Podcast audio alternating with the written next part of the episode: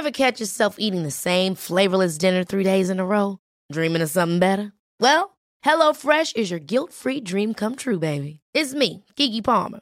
Let's wake up those taste buds with hot, juicy pecan-crusted chicken or garlic butter shrimp scampi. Mm. Hello Fresh. Stop dreaming of all the delicious possibilities and dig in at HelloFresh.com. Let's get this dinner party started.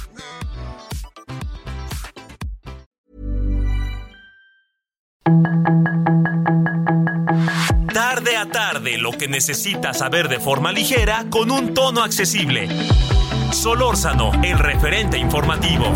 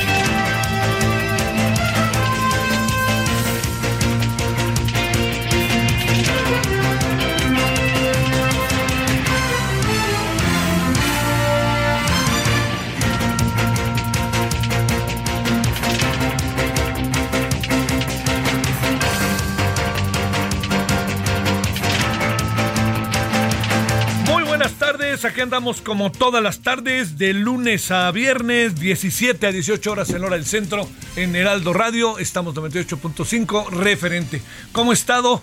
Eh, pues bueno, yo espero que haya estado bien. Eh, no vamos a entrar a días de este que suba la temperatura. Todavía falta para que acabe el invierno.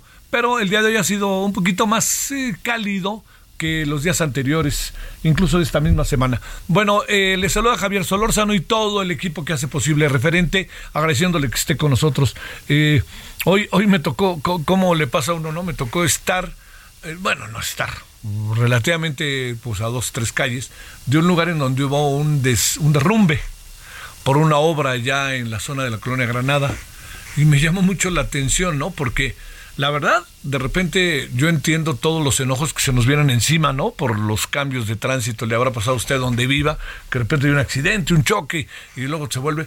Pero, pero no quedaba de otra y entonces cerraron, rápidamente actuaron. Me parece que, que es impresionante la forma en que mo- movilizaron el tránsito. Es una zona, le cuento, por si usted, para que usted tenga una idea, es una zona que se encuentra en este en eh, eh, cerca, muy cerca de donde se está construyendo la nueva embajada de los Estados Unidos. Entonces, se ha de imaginar que eso hace todavía más difícil porque la embajada no está en proceso de construcción, sino está más bien en proceso de, este, perdón, está en proceso de construcción.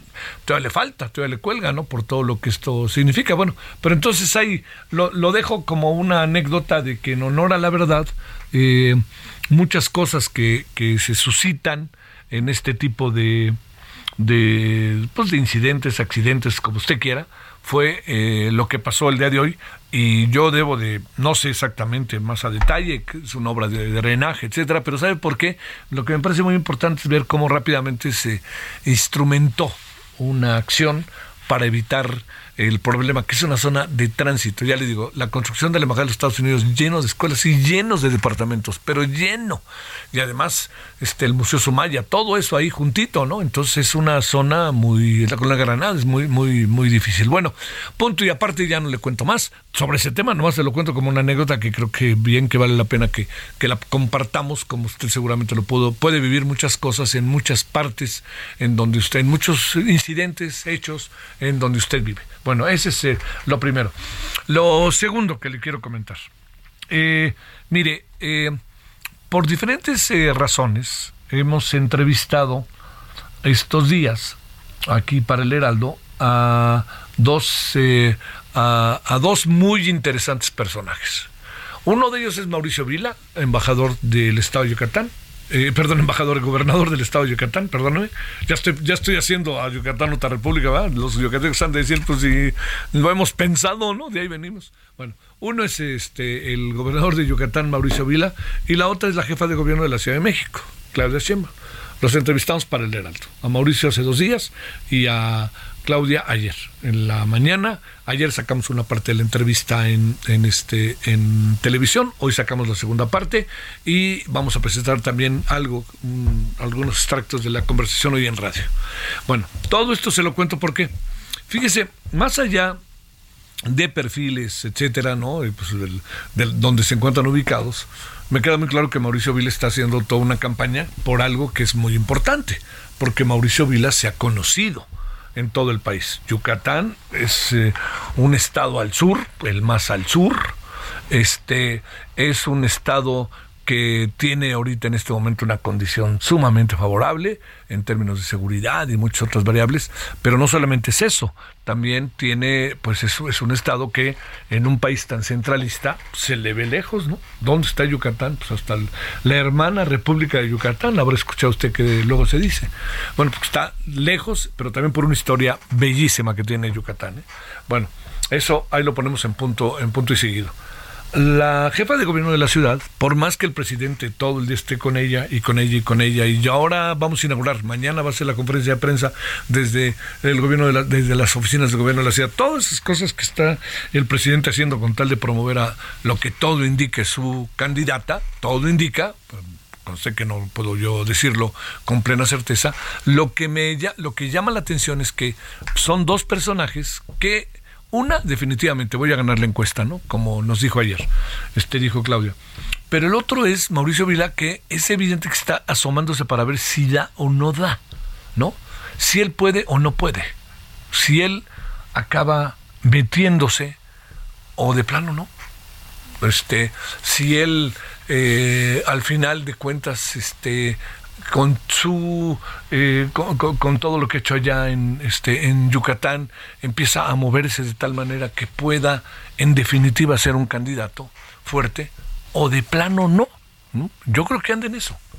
Y cuando digo que anda en eso pues es por eso que recorre todos los medios de comunicación. Pero déjeme decirle por qué me detengo con los dos. Por una razón créame muy muy muy concreta no y es que cuando se le pregunta a Claudia Sheinbaum, Claudia Sheinbaum, eh, ¿usted eh, cree que, que pueda ganar la oposición? Dice, no, claro que no. ¿Y qué razón da? Pues da una razón que pasa por el hecho de que no tienen proyecto.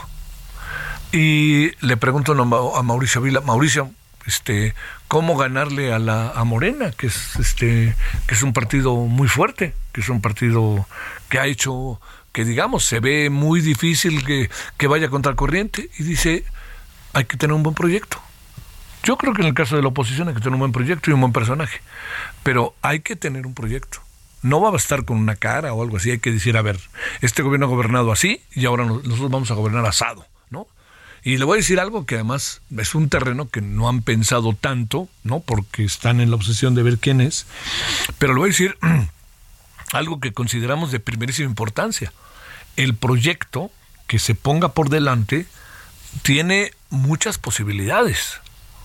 No para ganar, pero muchas posibilidades de construir un proyecto. Y lo hace por qué? Porque el proyecto de la actual administración es un proyecto más ideológico, ¿eh? este, que no necesariamente lleva la instrumentación de las cosas. Si yo le pregunto, y lo digo con un poco tratando de desmenuzar las cosas y platicándolo con usted, ¿no? Usted alcanza a apreciar con toda claridad de qué se trata el proyecto de la 4T. Y yo creo que hay cosas que quedan muy claras, pero un proyecto integral todo, todo, todo, no, yo la verdad que no lo alcanzo a, definir de manera total. Entonces, es algo que es importante. La gobernabilidad de las sociedades están en muchos casos en crisis a pesar de su popularidad. Mm, vea usted lo que pasó en Francia, por ejemplo, ¿no? Ahí el presidente Emmanuel Macron decide lanzar una eh, una muy interesante propuesta, pero debatible sobre la jubilación. Y la gente sale a las calles de París y ahí no se andan con... No, ahí van con todo a las calles de París y vámonos, ¿no? Va a atacar directamente al gobierno y a no dejarse. Y usted vea lo que pasa, por ejemplo, en España. De igual manera, salen los sindicatos. En Estados Unidos salen los, eh, sale y se opone la gente. Cuando se opone, se opone, ¿no? Este, y vea usted lo que pasa en Perú. Hay una crisis que no tiene, perdón que lo diga, pero mi impresión es que no tiene ni pies ni cabeza, ¿no? La crisis de Perú. ¿Por dónde resolverla? ¿Qué? ¿Quieren poner otra vez de presidente a Pedro Castillo? Pues por más que quiera el presidente López Obrador, por ahí no va. Por ahí no va, ¿no?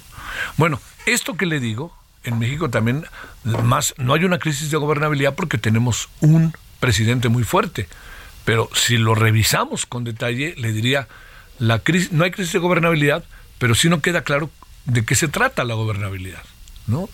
A ver, yo le diría, tendríamos que tener una gobernabilidad en donde la pasamos atacando a los adversarios, o qué hacemos, o, cómo se debe de gobernar, cómo, cómo buscar nuevos mecanismos de, de civilidad en términos de la política para que el presidente, hombre poderoso, que está hoy en un momento sumamente importante, a pesar de que algunas encuestas le empiezan a bajar ahí, la del economista, por ejemplo, le empieza a bajar un poco la popularidad, pero se mantiene sobre el 60 casi, ¿no? Pues es maravilloso. En el cuarto año de gobierno, por Dios. Y es, no es casual, ¿eh? Bueno, pero cuando digo esto es, el presidente mantiene en buena medida su proyecto de gobierno con el discurso y con algunos programas sociales pero no del todo. Hay muchas cosas que se ven lejos. por ejemplo, sus proyectos emblemáticos son muy confusos, ¿no? No se sabe qué va a pasar con el tren Maya, con todas las críticas que hay y con todas las críticas además fundamentadas que ya vamos a tener, ahora sí se los aseguro y créanme, el, todo el proyecto de, de este del primer eh, barril de petróleo el año pasado. Oigan, no, vamos a tener un sistema de salud como el de Dinamarca. No, saben que ya está resuelta la crisis de los medicamentos. Todo eso, todo eso es muy bien en el discurso y sí logra permear.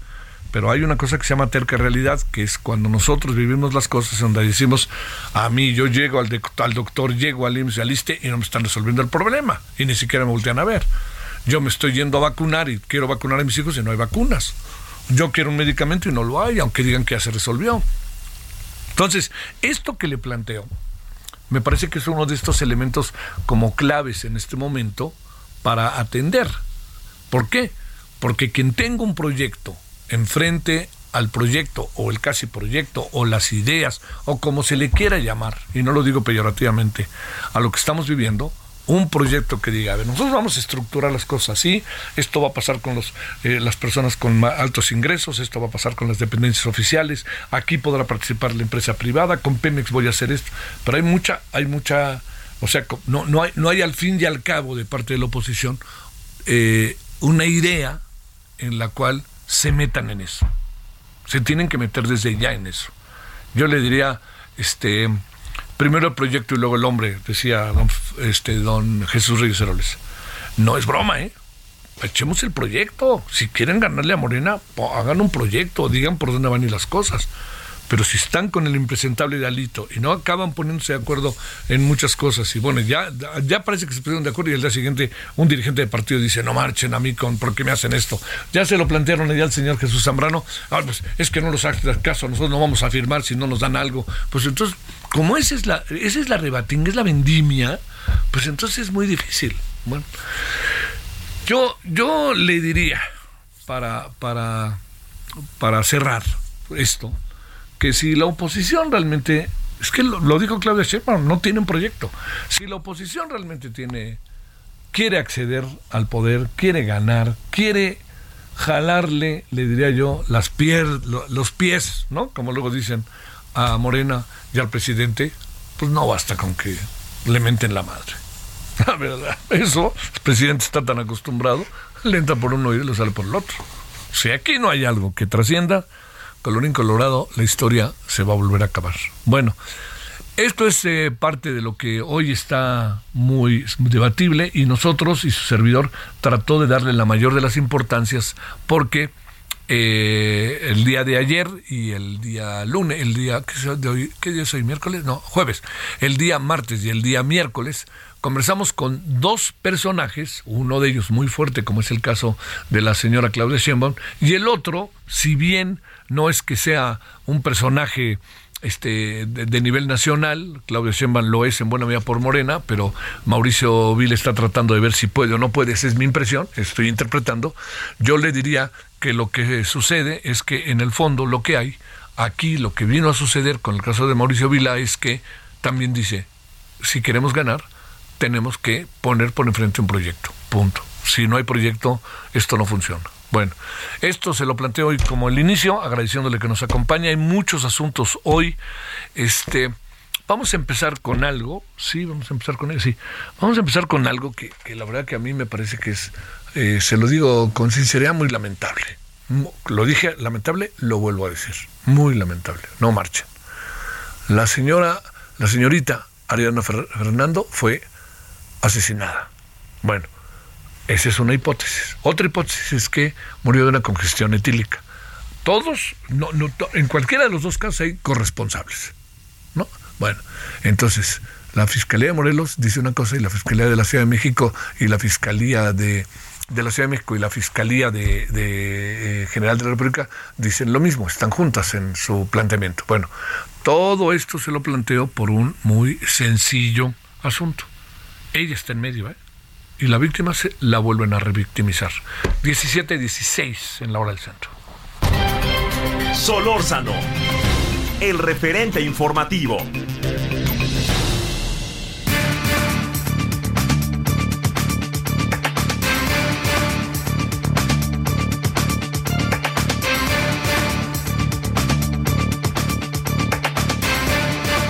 Bueno, aquí andamos. Gracias que nos acompaña 17-17 en la hora del centro. Bueno, le quiero agradecer. En verdad siempre es un gusto, lástima de los temas, pero tener claridad con los temas, como los tiene Arabela Montesioca, académica de la Facultad de Derecho de la UNAM, titular de Observatorio Jurídico de Género de la propia Universidad Nacional Autónoma de México. Arabela, te saludo con enorme gusto. ¿Cómo has estado?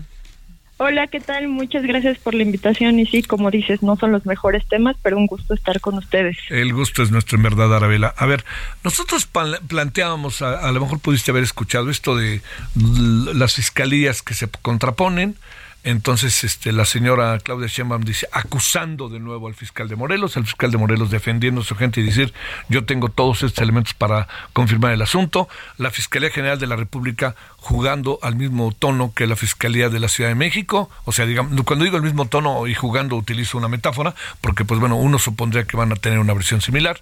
Y mientras Ariadna muerta, ¿no? Entonces yo te diría, ¿Qué alcanzan a ver? ¿Qué han investigado? ¿Qué, qué, qué, pues, qué pasó o en qué andamos?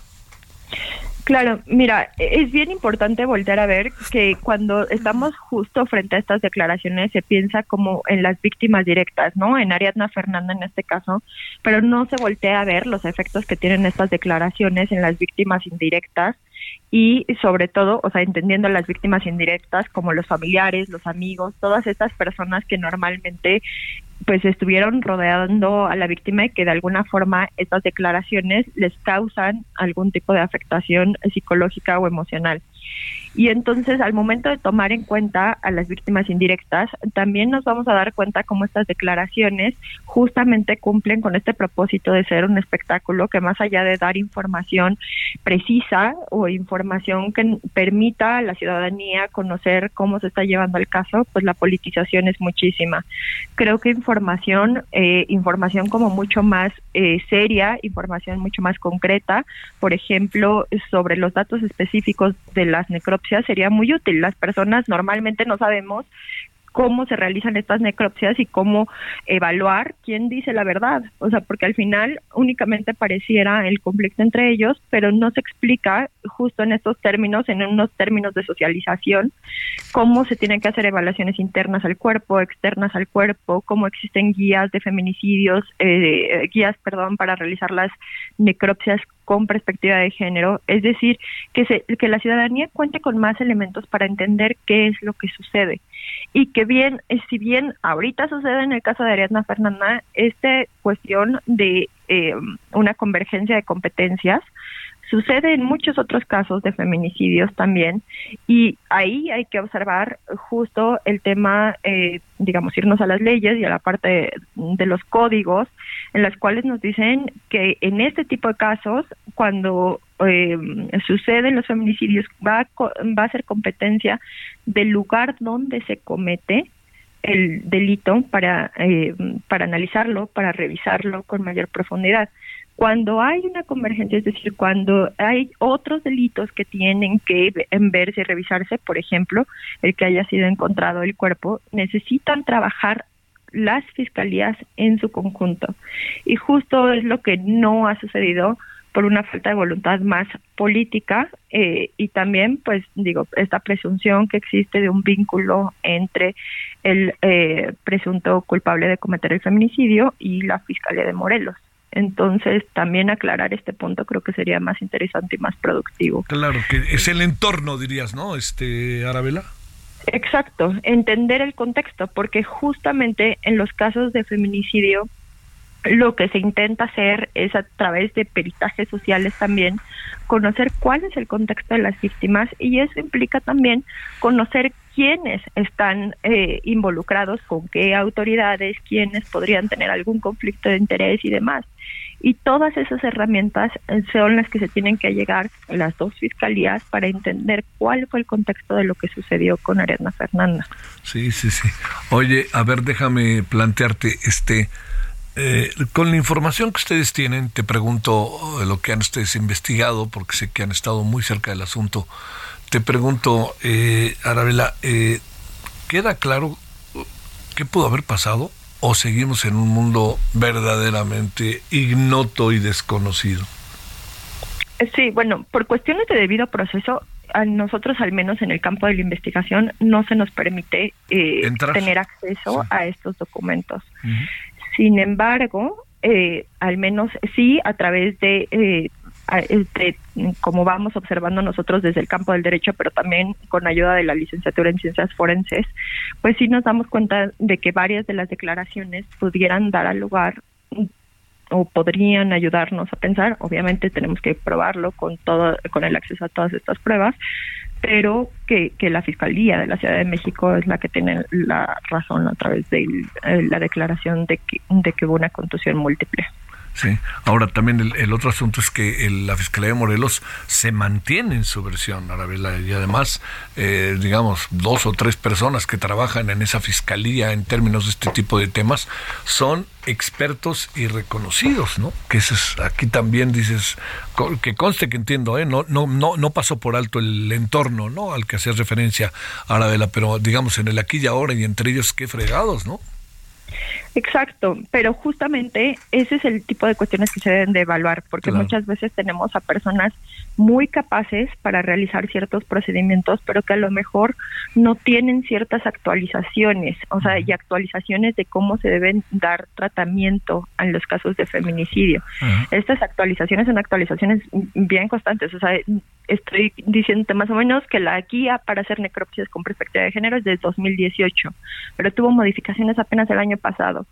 Y entonces muchas veces esa parte de hacer automáticamente los procesos no nos eh, permiten ver los detalles y las circunstancias que han ido cambiando en cómo debemos evaluar todo eso. Entonces quizá también esa parte de preguntar o cuestionarse si tienen estas actualizaciones también sería prudente. Al menos en el caso de las personas juzgadoras, sucede también mucho que no tienen estas actualizaciones y que entonces puede haber una responsabilidad justo por el em, mal empleo de las herramientas que deberían de conocer, que están obligados a conocer. Híjole, híjole, híjole. Bueno, este, muy en breve, en 30 segundos, Arabela, porque ya sabes que en esto del tiempo radiofónico televisivo así es. ¿Qué, ¿Qué supones que va a pasar? Bueno, eh, digamos, es nada más una idea de lo que puede suceder. Yo considero que al final esta necropsia que realiza la Ciudad de México es una, eh, digamos, es un procedimiento que no nada más satisface a la idea que se tiene de los feminicidios de forma genérica, o sea, el confirmar que sea un feminicidio de alguna forma tiene un significado más allá, un significado que de alguna forma confirma los números que se presentan mes con mes en el país. Y creo que justamente esto va a implicar que Ariadna Fernanda al menos tenga una respuesta y un acceso a la verdad, que justamente eso es lo que buscan las familias de las víctimas. Gracias, muchas gracias. Gracias. Pausa. El referente informativo regresa luego de una pausa.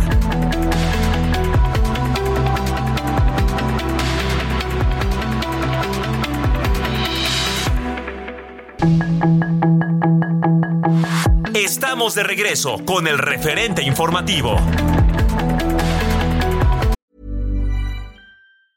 Ever catch yourself eating the same flavorless dinner three days in a row? Dreaming of something better? Well, HelloFresh is your guilt-free dream come true, baby. It's me, Kiki Palmer. Let's wake up those taste buds with hot, juicy pecan-crusted chicken or garlic butter shrimp scampi. Mm. Hello Fresh. Stop dreaming of all the delicious possibilities and dig in at HelloFresh.com. Let's get this dinner party started.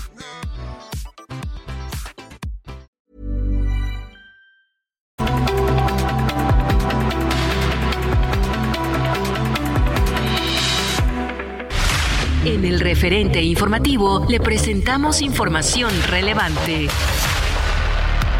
Concluyó la selección de jurado para caso García Luna. Alegatos iniciarán el lunes. Derrumbe en obras de la Ciudad de México dejó un trabajador muerto. Fresnillo, Irapuato y Naucalpan son las ciudades más inseguras en México, reveló el INEGI. Percepción de inseguridad en México sigue a la baja. Los narcobloqueos por la captura de Ovidio Guzmán dejaron 256 autos dañados, 40 fueron calcinados. Policía que asesinó a George Floyd apeló su condena ante Tribunal de Estados Unidos. Oposición exige renuncia de la presidenta de Perú, Dina Boluarte. Primera ministra de Nueva Zelanda anuncia su dimisión al cargo. Los empleos llegan a niveles récord entre los países de la OCDE. Beyond the grass lies a certain abyss. And I don't think I will try it today. I'm facing a squall like of a thousand year storm. I don't know if I'm dying or about to be born. But I'd like to be with you today. Yes, I'd like to be with you today. And I won't stay for long. Bueno, esta voz que a lo mejor algunos reconocen, cuando escuchen lo que viene, la pueden reconocer mejor. Es David Crosby, eh, un grupo que fue muy, la verdad, la verdad fue muy importante en su tiempo, que era este Crosby, Steel and Nash. A lo mejor ahora, bueno, es un asunto generacional, ahora sí que no puedo negarlo, pero es un asunto en donde es una es un grupo que en ese momento de generacional eh, fue muy importante, Crosby, Steel and Nash. Eh, muy importante. Resulta que, ¿por qué nos detenemos? Pues porque hace cosa de nada. Eh. Bueno, dos, tres horas se dio a conocer que David Crosby falleció luego de una larga enfermedad y esta fue una lo dio a conocer su esposa. Entonces lo dejamos ahí con ahí pues mire muy de muy de esas ondas de música como Mamas and Papas y todos estos ahí, ¿no? Este de los 60, 70 con San Francisco Flowers in Your Head y eso no, pero yo pienso que es una posición, es una es una fue un grupo influyente importante y muy escuchado. Bueno, a ver qué le parece por si no lo conocía y los que lo conocían recuerden y recuerden que el señor David Crosby de Crosby, Still Nash falleció. Esto es eh, Crosby, Still and Nash. Famosos, famosos.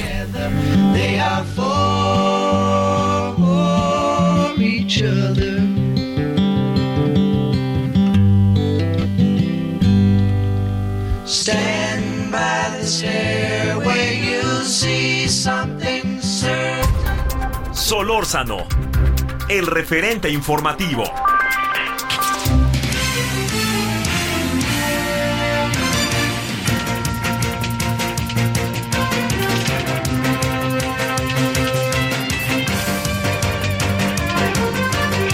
Aquí andamos entonces y le cuento que ayer conversamos con la jefa de gobierno de la ciudad, Claudia Sheinbaum.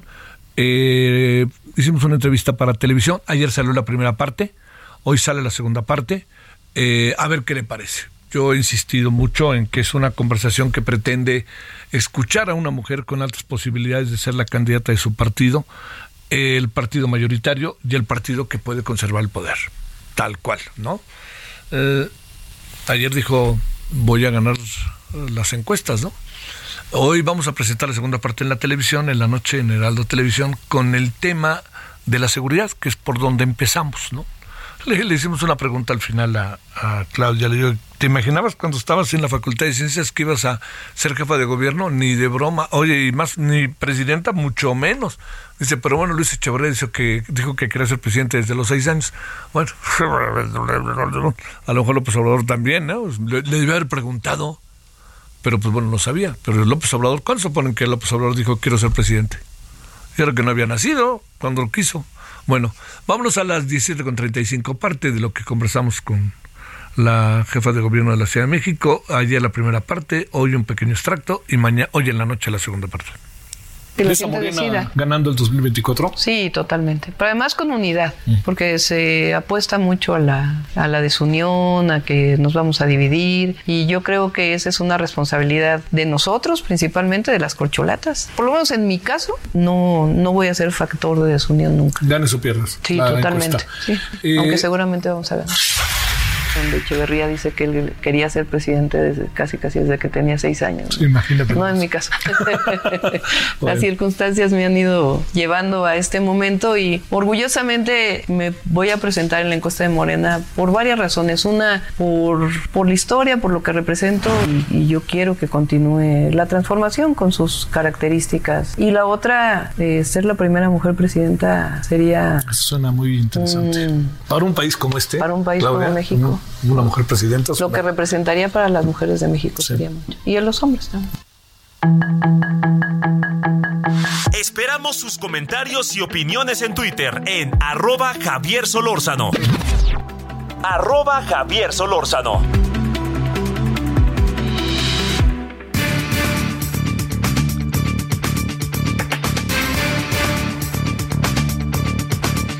Bueno, vámonos entonces. Eh, mire, eh, lo, de Perú es una crisis, no sé si total, pero bueno, ¿qué le parece si vamos desmenuzando qué anda pasando? Porque nosotros tenemos que ver, ¿eh?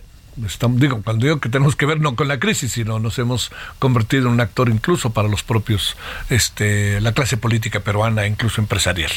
Bueno, Rafael Rojas es profesor e investigador del Centro de Estudios Históricos del Colmex, del Colegio de México. Creo, Rafael, como siempre, agradezco tu tiempo y que estés con nosotros esta tarde. ¿Cómo te ha ido? Hola Javier, un gusto saludarte esta tarde, como siempre, un placer conversar contigo. Eh, Podríamos como hacer una especie de resumen que sucinto, como luego dice, ¿no? Como una especie de qué anda pasando en Perú y hacia dónde van a ir las cosas. Y esto corre, esta crisis tan brutal para bien del señor este Pedro Castillo. ¿Qué alcanzas a ver, Rafael?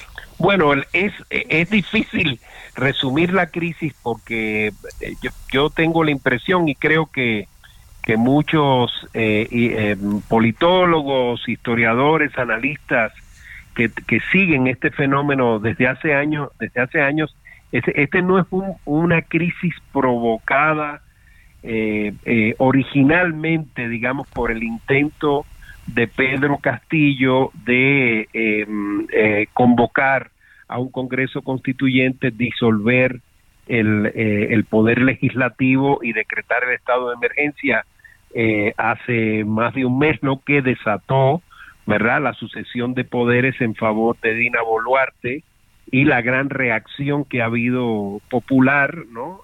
A, ese fenómeno.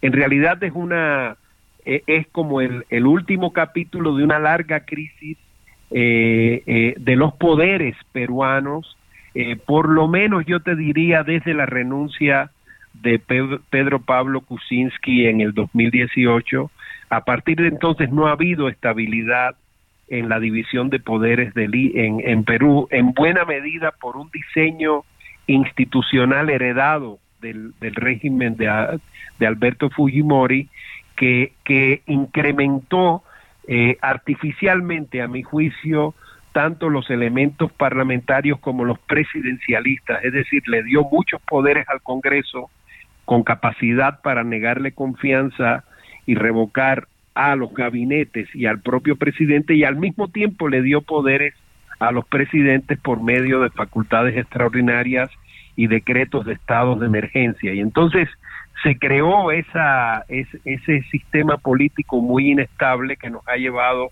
a esta crisis. Ahora, no, no, yo a la segunda parte de tu pregunta no respondería que tal y como están las cosas, el escenario sea favorable a Castillo. Evidentemente hay un enorme malestar, me parece que la, los movimientos sociales y específicamente las ramas indigenistas de los movimientos sociales se han activado muy fuertemente en contra del gobierno de Dina Boluarte, pero ahora mismo entre las demandas que se están articulando en ese movimiento social, la de mayor peso no es la de el restablecimiento del poder de Castillo, tal vez la liberación de Castillo, pero no la vuelta a su a, a su titularidad como presidente de la República. Tiene mucho más peso eh, por ejemplo, la convocatoria a elecciones lo más pronto posible, eh, la instalación de un Congreso constituyente o la disolución del Congreso actual y, por supuesto, la solicitud de renuncia del actual presidente Dina Boluarte, todas esas demandas tienen más peso, me parece, que la, la, el reclamo de una vuelta de Castillo al poder. Oye, este, eh, el, el, en algún sentido, digamos, el, presidente de México cuando planteó las cosas, este Rafael, eh, pareciera que presumía lo que podía pasar, este, pero no era exactamente, no es que exactamente eso fuera a pasar, sino por, por las razones que bien explicas de Pedro Castillo, pero el presidente no va a dejar de hablar del tema a pesar de lo que digan en Perú de él, ¿no? Sí, evidentemente em, el gobierno, bueno, más bien el presidente, porque creo que en la Cancillería e incluso en la posición del, del ex embajador eh, Monroy ha habido ciertos matices, ¿no? Eh, en el posicionamiento frente a la crisis de Perú, pero en el caso del presidente sí hubo una identificación muy fuerte con la figura de Castillo, él, él entiende, él ve a Castillo como el representante del pueblo peruano y, y al Congreso y a la propia Dina Boluarte, que formaba parte del partido del presidente Castillo y de Cerrón y de todo el grupo de izquierda que llegó al poder, las, los ve como parte de la oligarquía. Pero esto yo creo que se ha ido complicando mucho más. Eh, em, ahora mismo, por ejemplo, si si Dina Boluarte renuncia, probablemente quien asuma el poder presidencial es un líder del Congreso de una organización de derecha, no de Perú Libre, del partido de Castillo, Cerrón y Boluarte, sino de una corriente que los analistas ven incluso más allá de la derecha fujimorista, que es José Williams, que es el actual presidente del Congreso. O sea que ese sería el nuevo presidente técnicamente en caso de una renuncia de Boluarte, lo cual implica que la situación ni siquiera iría por el lado de una ruta progresista como la que en, el, en efecto trató de encabezar Castillo. A, a mí me parece que sí, que es una posición eh, un poco basada en simpatías personales. A veces me da la impresión también de que el presidente aplicó eh, al caso peruano eh, la lectura de el, el, último golpe de Estado contra Evo Morales en Bolivia, ¿no? Y entonces se hizo como una, se produjo como una transferencia un tanto mecánica de un contexto al otro. Eh, ahora, de todas formas, claro, lo, en lo que sí tendría en todo caso razón el presidente es en que esa sucesión de poderes y el revanchismo con que el nuevo gobierno enfrentó eh, la causa de Castillo y su encarcelamiento tienen elementos golpistas y evidentemente no se supo manejar bien esa crisis y esa inestabilidad política en Perú. Bueno, pues este, oye Rafael, una para cerrar, una opinión de cómo van las cosas en Brasil. Bueno, en Brasil, fíjate, al final eh, creo que ha salido eh, todo para bien relativamente porque el, el hecho me parece de que de que Bolsonaro esté fuera de Brasil y se haya producido el arresto de, de algunas de las figuras centrales de seguridad en Brasilia ha ido desbrozando un poco el camino para que se consolide Lula en el poder y se vaya y se vayan eliminando los elementos más peligrosos de la conexión entre el bolsonarismo de base, podríamos decir, y los elementos de poder en, en, las estructuras de seguridad y, de, y del ejército, ¿verdad? En, en, en, un país federal, como, ¿verdad? Como es Brasil, porque lo, lo que me pareció realmente más inquietante y peligroso de todo aquel proceso era la conexión entre estos eh, manifestantes bolsonaristas que estaban frente a los cuarteles y evidentemente algunas figuras de la, seguridad en Brasilia, eh, a nivel federal y en algunos estados de la región donde es fuerte el bolsonarismo. Entonces parece que ha habido como un control de daños, ¿verdad? Después del susto que, ¿verdad? que produjo el intento de golpe y la toma del, del, Congreso, ha habido un control de, daños que favorece la, la autoridad de Lula, que me parece que es fundamental para dotar de estabilidad al nuevo proyecto de, de, este político extraordinario de la izquierda brasileña. Con la gran bronca que no deja de tener, que es un Congreso muy equilibrado y con, con Bolsonaro jugando al papel de fantasma, ¿verdad?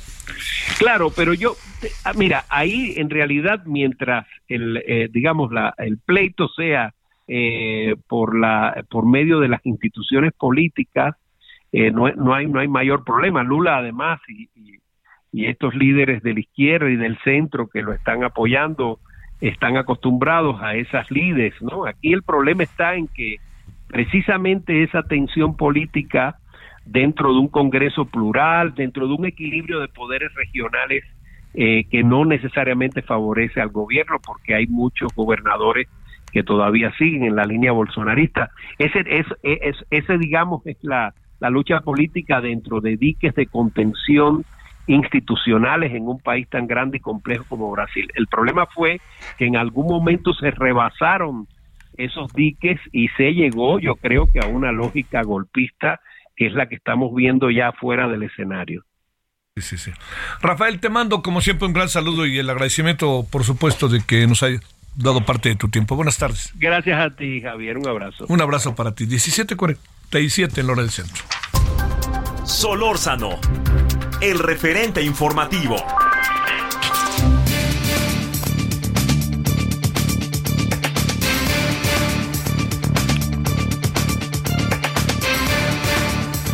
Pues este, oiga, usted sabe que damos siempre con asuntos nacionales, pero no somos con dos internacionales de primer orden.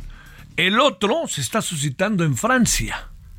Y ojo con que lo que luego pasa en Francia y en estos países, al rato no pasa el tiempo y nos vienen encima, porque son problemáticas que tienen que ver con eh, países que están avanzados, que están tomando decisiones en materia política, laboral, económica, que tarde que temprano pues puede tener una repercusión, no, no por lo que hagan ellos, sino por como una tendencia de lo que está pasando. Y esto tiene que ver mucho con, este, con el tema de las pensiones que es un problema que Brasil, México, por ejemplo, lo traemos ya casi en nuestras espaldas. Arlene Ramírez Uresti es doctor en Relaciones Internacionales del TEC de Monterrey. Arlene, muchas gracias. Qué gusto, Javier. Muchas gracias por la invitación. Gracias. Eh, le han llamado el jueves infernal. Pues, ¿qué, qué, qué pasó? Oye, parece que entiendo que qué pasó significa que ha pasado desde hace varios días, ¿no? Y desde hace varios meses. Pero hoy en particular, ¿qué pasó? Pues masivamente los trabajadores franceses manifestándose en contra de la propuesta que ya desde 2019 Emmanuel Macron ha puesto sobre la mesa para reformar el sistema de pensiones y aumentar la edad de jubilación de 62 a 64 años no como estándar. Eh, podría parecer poco el impacto de, de, este, de esta modificación.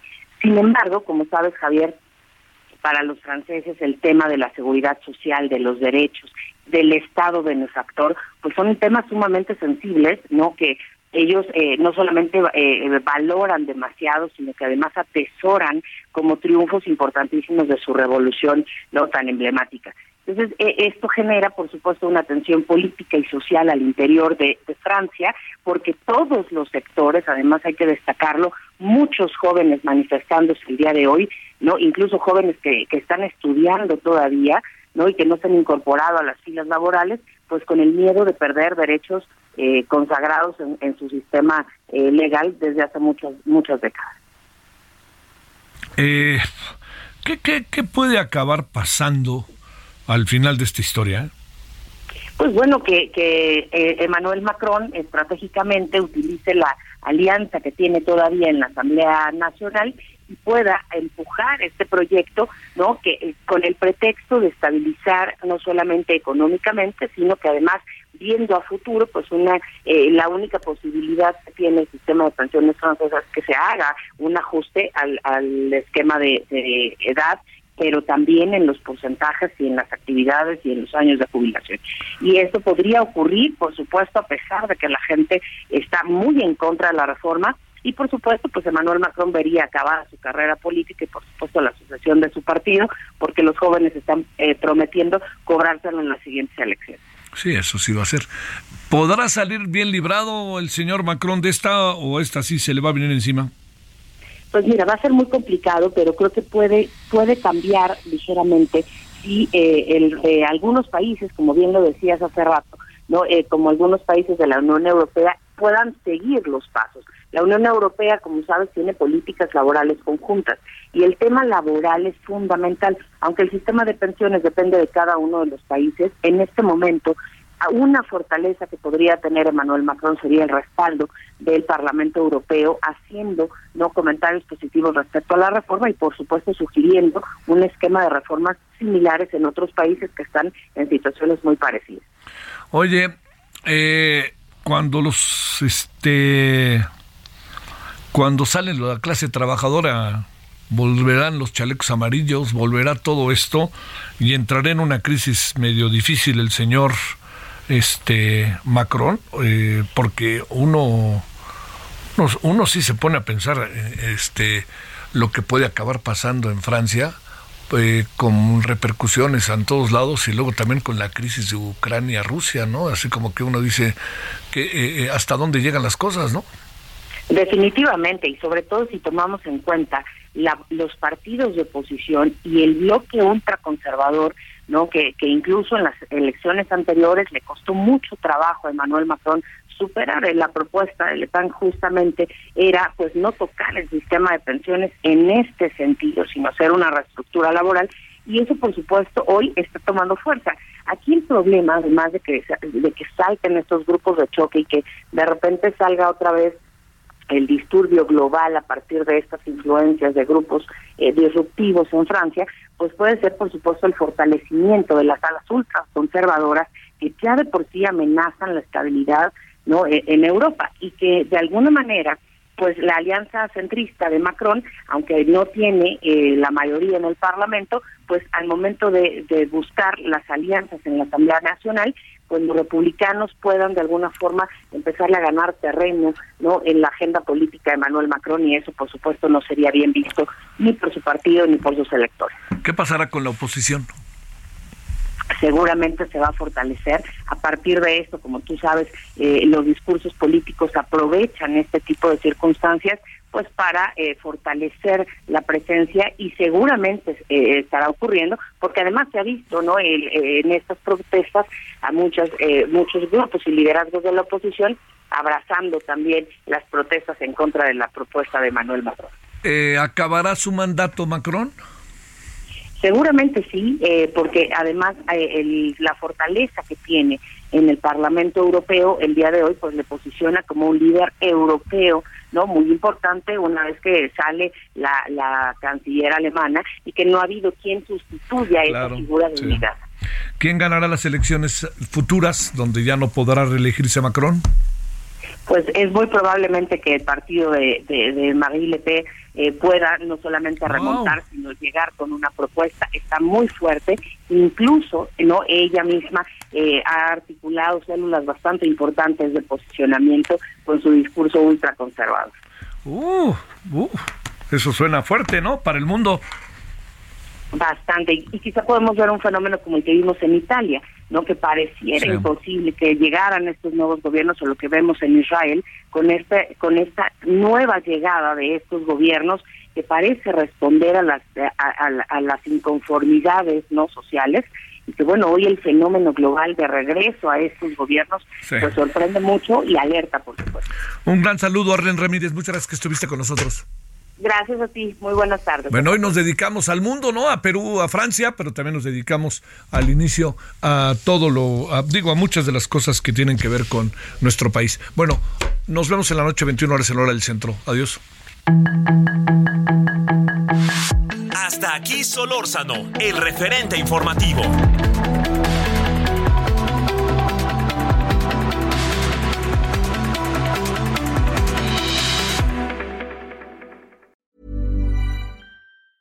Ever catch yourself eating the same flavorless dinner three days in a row?